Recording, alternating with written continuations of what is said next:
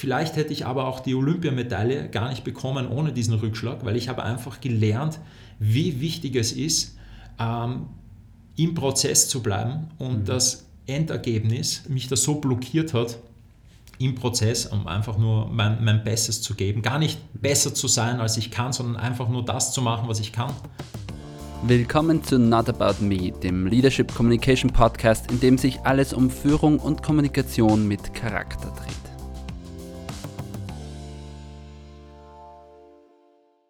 Heute habe ich Tom Zajak zu Gast. Er ist einer der erfolgreichsten Segler Österreichs, Olympiamedaillengewinner, Red Bull-Athlet und Jungpapa. Hallo Tom, ich freue mich, dass du heute dabei bist. Hallo, grüß dich. Danke für die Einladung. Tom, ich möchte mit dir heute über das Thema Leadership und Kommunikation aus der Perspektive eines Profiseglers sprechen. Bevor wir uns da hineinbegeben, erzähl uns ein bisschen von deinem Werdegang. Ja, also ich habe mit sieben Jahren zum Segeln begonnen. Ähm, habe das dann für mich auch als Berufung gesehen, habe dann das Glück gehabt, zur richtigen Zeit die richtigen Ergebnisse zu haben. Das heißt, ich habe dann nach der Matura äh, bin ich ins, ins Heeressportzentrum, in die HSZ gekommen, konnte das dann professionell machen ja, und seitdem segel ich und äh, wenn es mal Verletzungen gab äh, oder zum Beispiel nach den Olympischen Spielen, wenn ein bisschen eine ruhigere Zeit war, habe ich immer probiert auch äh, Ausbildungen zu machen. Das heißt, ich habe ein U-Studium begonnen, habe ein MBA-Titel äh, und, ähm, ja, und habe ein Restaurant auch aufgemacht. Ah, wirklich? Ja. Was gibt es da zu essen? Also unser Restaurant ist im Sturviertel, das Brösel, wenn ich die Werbung machen darf, ja. In, in Wien. Und ähm, wir haben so ein altes, uriges äh, Wiener Beisel wieder hergerichtet. Und dadurch, dass ich äh, wirklich das ganze Jahr unterwegs bin, unterschiedliche Kulturen kennenlernen, wollte ich einfach auch so ein bisschen die Kulinarik, die ich so kennengelernt habe, äh, mitnehmen äh, nach Österreich. Mhm. Und wir machen internationale Speisen, aber nur äh, aus saisonalen und regionalen Produkten. Das heißt, uns ist es einem wichtig, dass es auch gesund ist. Und meistens sind so, so ein bisschen in Tapas-Form. Also man kann sich die Karte, man kann mehrere Gerichte bestellen. Es geht in die Mitte vom Tisch und man teilt sich dann. Und ja, das ist ein, ein Konzept, was, was nicht so wirklich gibt. Und es hat mir sehr gefallen und ja, bin recht zufrieden. Ich gehe dort gerne essen.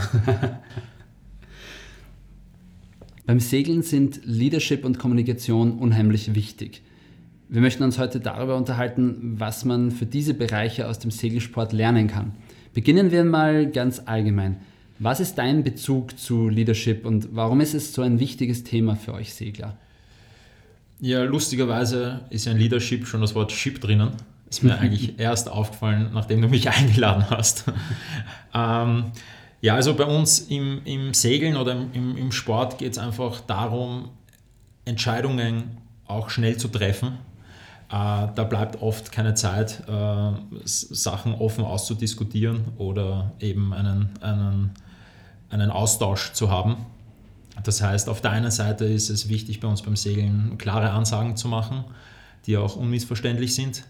Ähm, und auf der anderen Seite haben wir aber auch, äh, wenn wir nicht segeln, viele Meetings, Debriefs, wo wir darüber reden. Da ist es, auf, da ist es dann wieder wichtig, äh, diesen offenen Diskurs zu haben. Und, und mhm. da ist auch wichtig, eben äh, Leadership zu haben. Warum? Weil es braucht so eine, eine, Moder eine Moderation dafür, es braucht eine, am Ende des Tages eine Zusammenfassung, um auf den Punkt zu kommen und auch eine Struktur und Spielregeln und auch eine Verantwortung. Und, und das macht bei uns im Sport wahrscheinlich Leadership aus. Vor allem im Segeln ist so, dass wir oft in, in, in größeren Teams zusammen sind. Also zuerst mal auf dem Boot. Es gibt zwar einmal Bootsklassen auch, aber in der Regel fährt man zu zweit oder eben noch mehrere Leute am Boot. Ich war jetzt vor kurzem beim Middle Sea Race, da waren wir zu 18 am Boot. Mhm. Ähm, da ist es eben noch wichtiger, äh, eine Struktur zu haben und Spielregeln zu haben, die eben durch Leadership eben geführt werden und geleitet werden. Ähm, und ja, deshalb ist eben Leadership und Kommunikation ein, ein riesiges Thema bei uns und zum Beispiel auch nach einem Regattatag, nach einem Trainingstag äh, wird darüber kommuniziert, wie wir kommuniziert haben am Boot. Und deshalb ist es bei uns eben ein großes Thema. Du hast schon gerade gesagt, in Leadership steckt eigentlich auch Ship und der Steuermann eines Schiffes oder eines Boots ist ja auch eines der beliebtesten Bilder, wenn man an Leadership denkt. Ist das wirklich so einfach? Der Steuermann sagt Backboard und da geht es in diese Richtung oder worauf kommt es eben gerade da in Sachen Leadership am Ship auch an? naja, zuerst einmal zur Aufklärung, äh, es, es, es muss einen Chef geben. Ist einfach so, weil irgendjemand muss die Verantwortung tragen für das Material, für, ähm, äh, für die Besatzung auch. Äh, Gerade wenn man auf einem großen Schiff äh, unterwegs ist, das über Tage geht, ein Rennen. Man äh, will ja dann nicht von äh, Leichtwindflaute zu Leichtwindflaute sich steuern, sondern versucht eher in die Stürme reinzukommen, damit man schneller fährt. Das heißt, da ist auch eine Verantwortung gegeben und ähm, das ist dann meistens der Skipper, muss nicht unbedingt der Steuermann sein, aber kann sein. Bei uns in, der, in den olympischen Bootsklassen ist dann meistens doch der Steuermann der, der die Machtposition besitzt, quasi die Angaben zu machen, die die anderen dann äh, zu folgen müssen. Ja. Aber so ein mhm. Boot wird ja nicht nur gesteuert über, über Steuer, sondern auch über, über die Segel. Das heißt, es gibt eigentlich eine Aufgabenverteilung eine Kompetenzverteilung, auch, auch die gehört durch Leadership eingeteilt und strukturiert. Aber am Ende des Tages geht es darum, das einfach smooth über die Bühne zu bringen. Also ähm, es ist ja auch immer so, wenn es gut läuft, dann ist Leadership einfach. Dann äh, funktioniert alles, alle sind happy. Äh, Leadership wird dann auf die Probe gestellt, wenn es mal schwierig ist, wenn es mal nicht so gut läuft, äh, mhm. wenn es mal Konflikte gibt oder wenn's, wenn man Probleme lösen muss. Und ähm, dann, ist, dann ist natürlich gute Leadership, äh, guter Leadership notwendig. Aber ja, der Steuermann, dass der quasi der Held ist, äh, das war vielleicht früher so, aber heutzutage ist es nicht so. Heute hat äh, die Crew aufgrund auch der Technik, wie sich die Boote verändert haben, immer wichtigere Aufgaben. Also es ist dann mehr wie ein, man kann es vielleicht auch mit einem Dirigenten äh, vergleichen. Mhm. Aber quasi die Gesamtmusik muss dann wirklich äh, von allen kommen, von der gesamten Mannschaft, die im Idealfall äh, wie ein Zahnrad, wie ein Uhrwerk halt ineinander greift und funktioniert. Als Segler seid ihr dauernd von Wind und Wetter abhängig. Vieles ist nicht planbar. Wie geht ihr damit um? Wie leitet man in solchen unvorhersehbaren Umständen? Ja, das stimmt. Also wir sind, äh, unsere Sportart ist halt sehr von von der Umwelt abhängig. Das heißt, wenn es keinen Wind gibt, dann kann man nicht segeln. Wenn es zu viel Wind gibt, kann man auch nicht segeln. Mhm. Ähm, bei uns ist so, es gibt Momente, die sind planbarer. Ein Beispiel, wir segeln irgendwo, wo die Winde äh, sehr zuverlässig sind, wo ähm, die nicht sehr drehend sind. Aber wir segeln auch oft bei ablandigem Wind, wo der Wind vom Land kommt, der sehr drehend ist, mhm. der das Ganze ein bisschen äh, ja, schwieriger macht zu planen. Aber was wir schon machen können, ist das Unplanbare zu planen. Das heißt, wir planen auch damit, dass es unplanbar ist.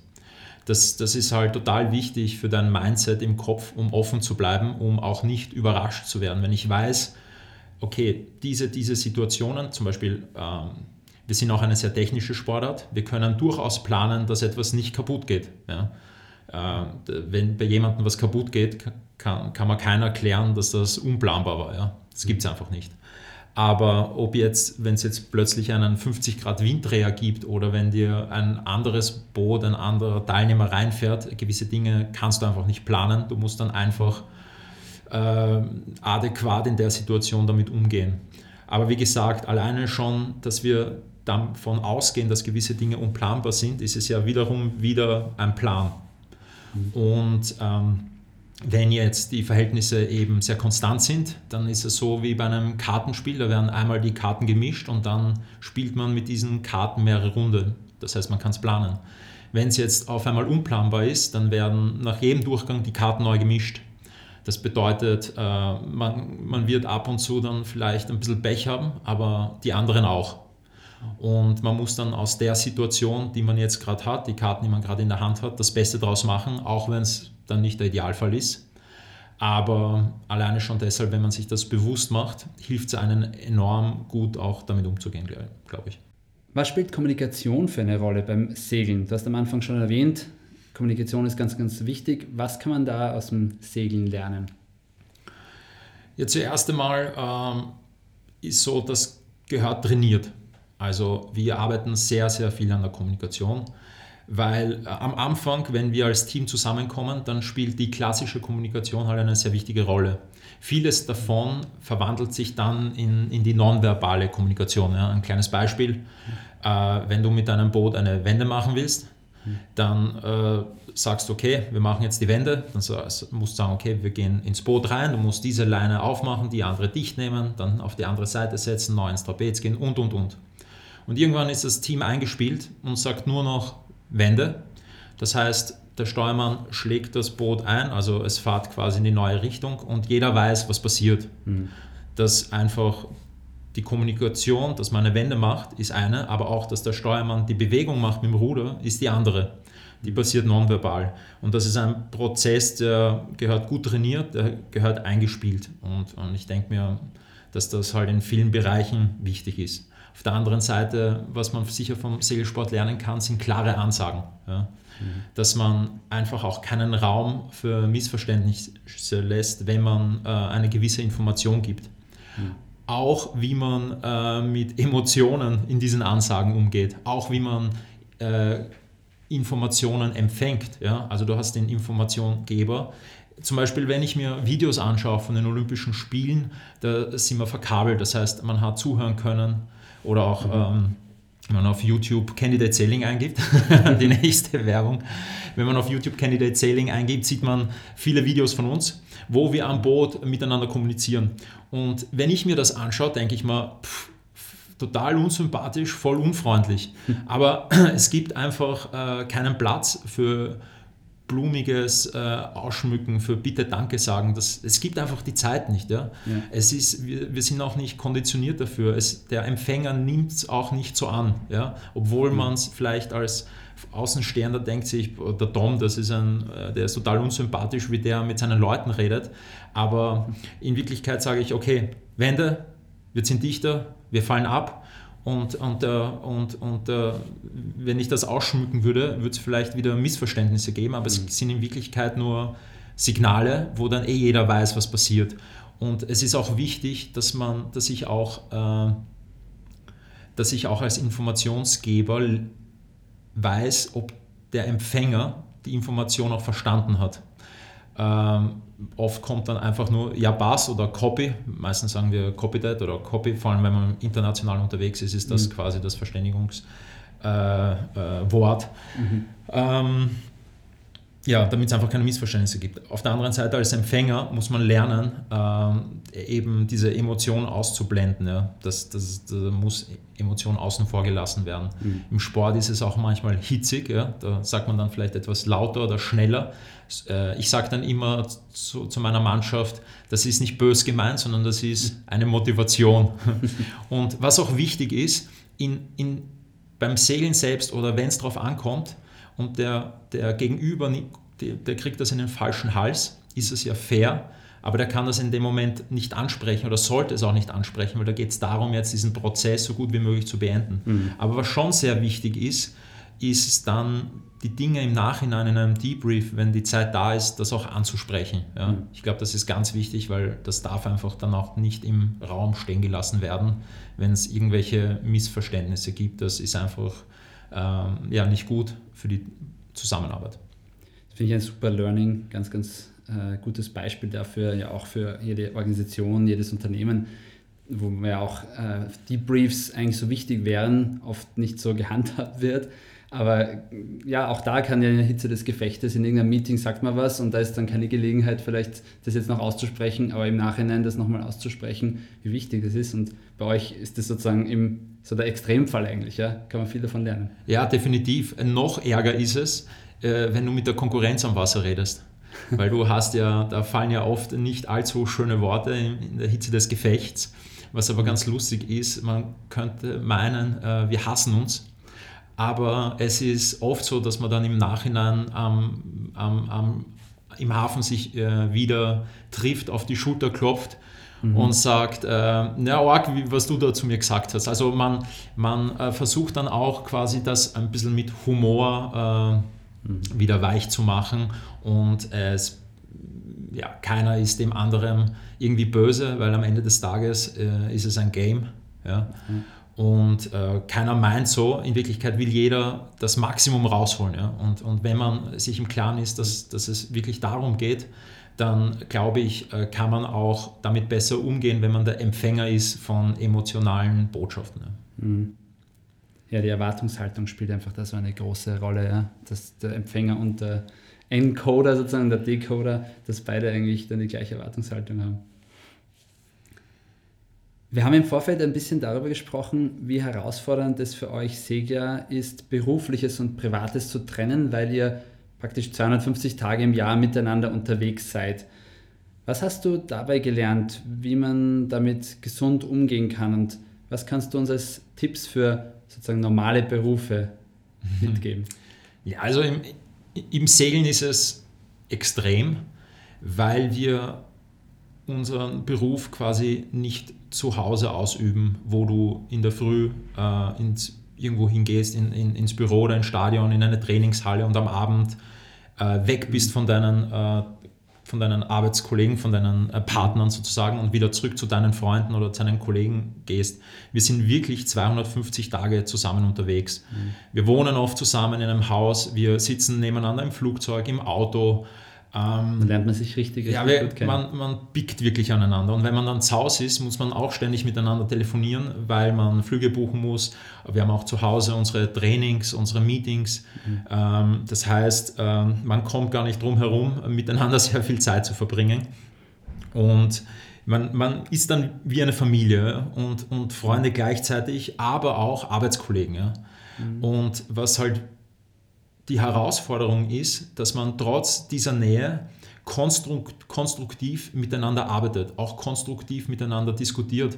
Jeder weiß, es ist nicht so einfach, wenn man schon sich sehr lange kennt, wenn man auch gut befreundet ist, wenn man vielleicht sehr lange in einer Beziehung steckt, haben sich schon so Muster eingependelt. Mhm. Und äh, Kritik oder wenn man etwas anspricht, äh, wird halt, äh, geht einem gleich sehr nahe. Mhm. Ja, man fühlt sich gleich einmal angegriffen. Und auch das passiert äh, in einem Segelteam, wenn man sehr lang zusammen ist. Das heißt, es ist wirklich wichtig äh, zu verstehen, dass man auch den anderen äh, Raum geben muss, um seine eigene Persönlichkeit, seine Identität zu bewahren, weil mhm. auch am Boot, wir, wir, wir sind am engsten Raum miteinander, also wir berühren uns äh, die ganze Zeit gleichzeitig und äh, es ist eben, ja, auf der einen Seite ist es wichtig, äh, eine gute Chemie zu haben, aber auf der anderen Seite ist es wichtig, auch diese Distanz zu wahren, um eben nicht äh, in Emotionen zu verfallen, um eben auch Kritik anzunehmen, aber auch den anderen kritisieren zu können, ohne dass der andere das äh, gleich äh, ja, in, den, in den Hals bekommt. Mhm. Und ähm, ich glaube, dass sich das gute Teams, also das Schwierige ist, wenn man zusammenarbeitet, ähm, auf der einen Seite ist es gut, wenn man unterschiedlich ist. Warum? Weil man ergänzt sich. Ja? Mhm. Äh, auf der anderen Seite ist aber auch wichtig, dass man äh, irgend, irgendwelche Gemeinsamkeiten hat, weil man sonst den, die andere Person äh, nicht so versteht oder gewisse Dinge nicht so nachvollziehen kann. Und, und das ist schwierig, da diese Balance zu finden. Ja? Mhm. Äh, das ist einfach eine Antinomie die, die, die es zu bewältigen gibt. Ja? Vor allem äh, auch, wenn Mann und Frau gemeinsam segelt. Ähm, es ist äh, wirklich schwierig, damit umzugehen, aber wenn man, wenn man weiß, dass der andere diese Persönlichkeit hat und wenn man auch weiß, dass man selbst eine Persönlichkeit hat, die dem anderen vielleicht auch nicht so passt und auch offen damit umgeht und es, es dürfen auch mal die Fetzen fliegen, ja? Mhm. Ähm, aber man muss dann am Ende des Tages wieder ähm, gemeinsam zusammenkommen und, und ähm, ja, nicht, nicht äh, das gemeinsame Ziel verlieren. Du hast eine Olympiamedaille in der NACRA 17 Klasse gewonnen. Dieser Wettbewerb findet mit Mixed Teams statt. Also, du hast schon auch gerade erwähnt, ja, jeweils ein Mann und eine Frau. Seht ihr euch da als Vorreiter? Mixed ist ja sonst im Sport nicht so üblich, sondern in den meisten Sportarten gibt es da so eine klare Trennung Männer-Frauen. Ja, das stimmt. Also im Sport ist es eigentlich klassisch, dass die Frauen äh, untereinander ihre Bewerbe austragen und die Männer.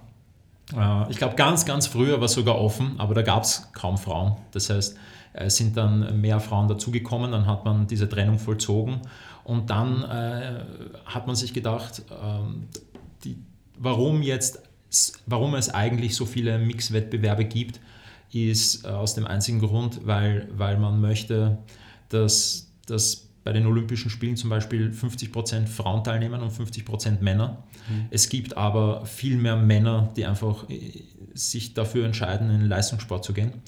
Und der Segelsport wollte so ein bisschen eine, eine Vorreiterrolle einnehmen, genauso wie du es gesagt hast. Mhm. Ähm, und inzwischen, ja, es war ein Experiment, aber dieses Experiment war, war erfolgreich, weil jetzt für die nächsten Olympischen Spiele gibt es jetzt schon zwei Bootsklassen, die mixed sind. Mhm. Bisher war es nur eine. Und immer mehr Sportarten, äh,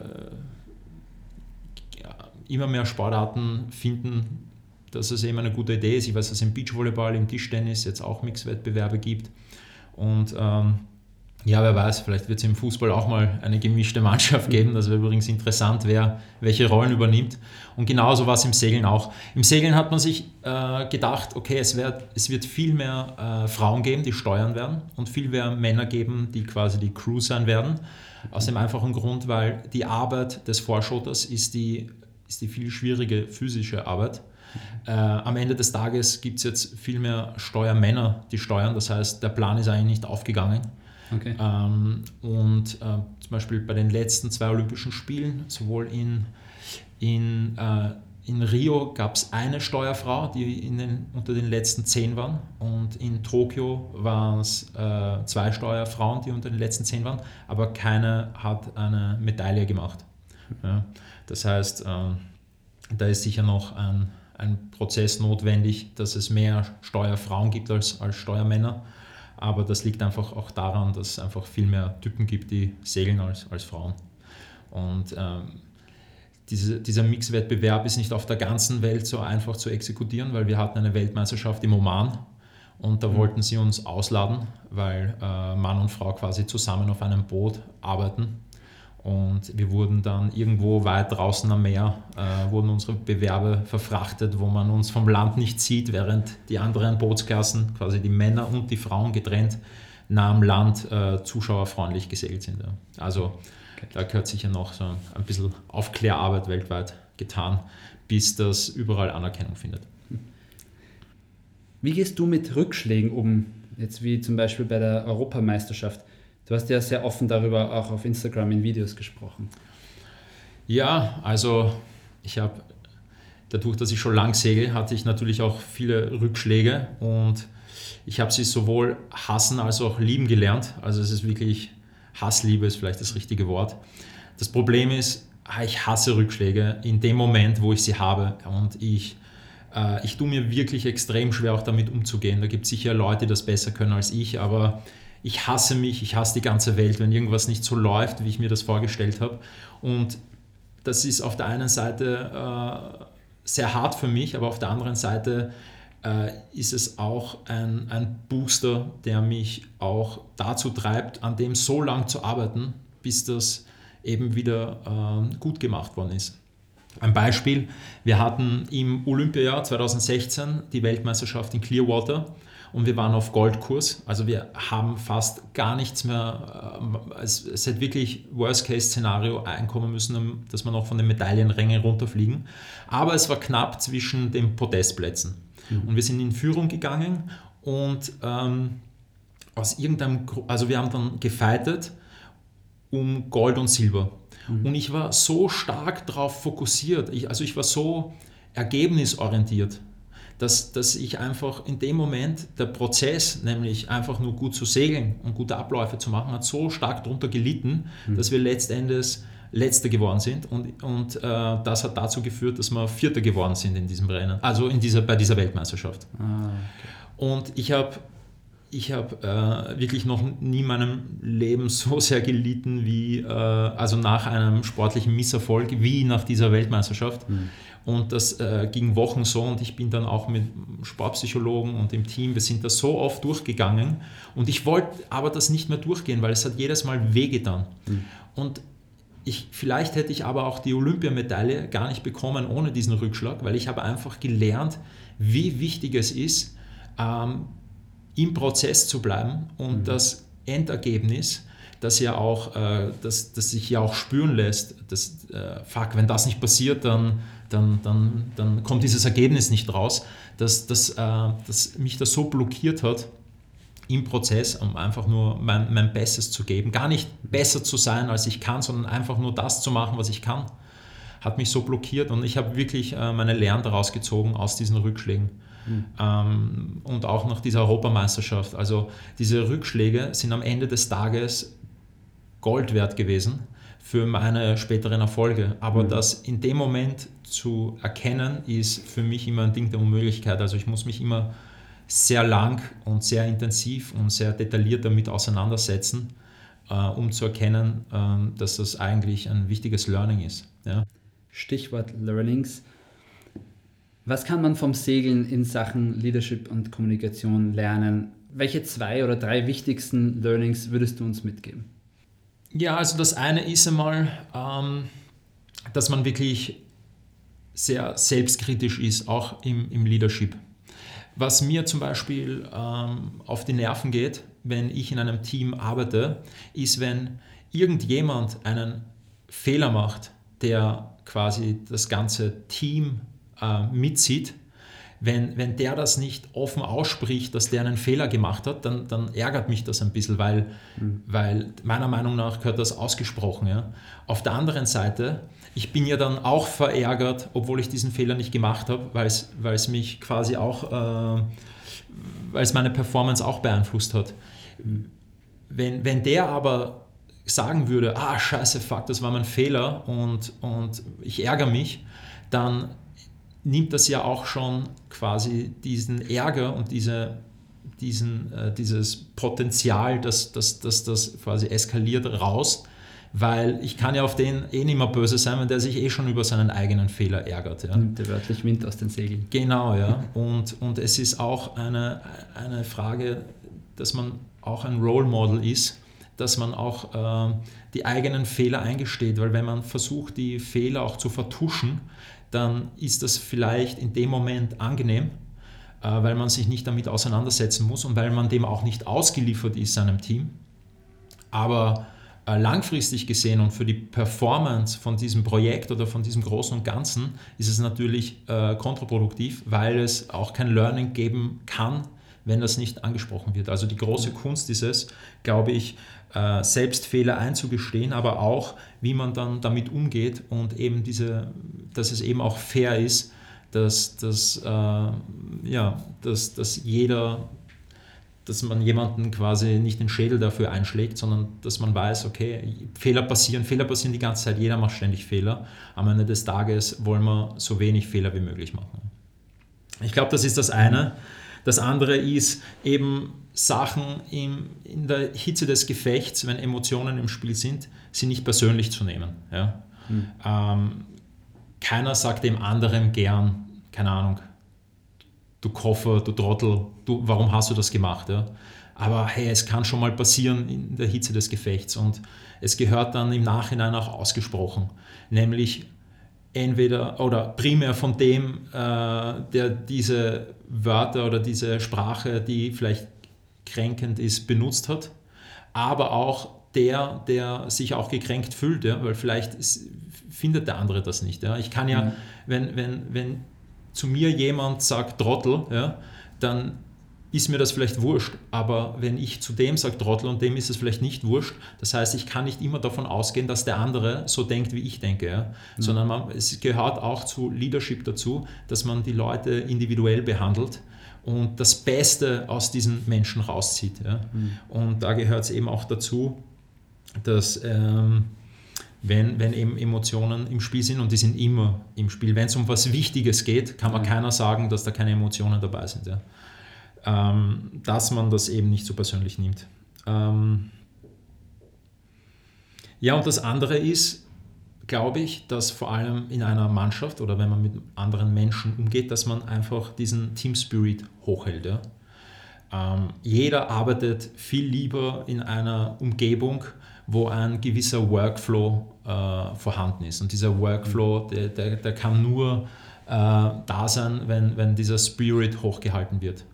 Und das ist auch bei uns sehr wichtig, wo, wo wir oft nur für die Olympischen Spiele trainieren, also fast vier Jahre, wo das das wichtigste Event ist, wo es wo wir durch Auf und Ab gehen, wo, wo es viele Niederlagen gibt, dass man einfach ja doch immer wieder probiert, auch wenn es manchmal schwierig ist, das zu hinterfragen, okay, ist die Stimmung jetzt gut und was kann ich machen, um die Gesamtsituation, also die Gesamt, den ganzen Spirit vom ganzen Team eben wieder auf ein höheres Level zu finden, um neue Kraft zu schöpfen, um in diesen Working Flow reinzukommen. Ja. Mhm.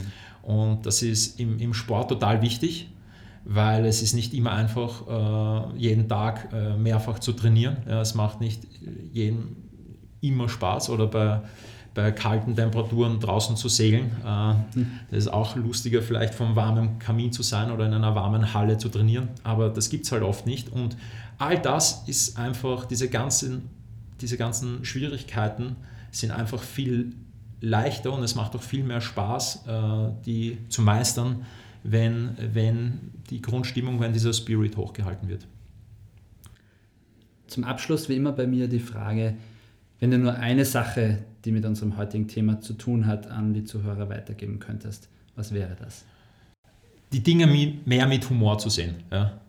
Ähm, oft ist ja gar nicht so, wenn man, eine, wenn man kommuniziert, was man, was man sagt, sondern wie man es sagt, äh, wie man etwas rüberbringt.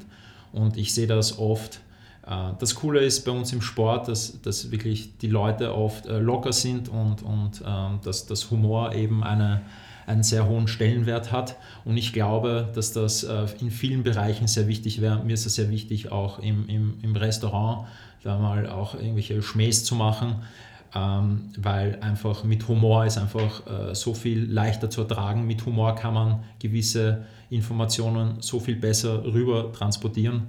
Und äh, das sollte man sich, glaube ich, äh, ja, immer hinterfragen, ob man, ob man da nicht ein bisschen mehr Spaß bei der Sache haben könnte.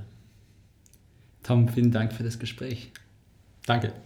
Ein super spannendes Gespräch. Vielen Dank. Danke auch allen Zuhörern. Wenn ihr mehr davon hören wollt, geht auf meinen Blog notabout.me oder abonniert diesen Podcast.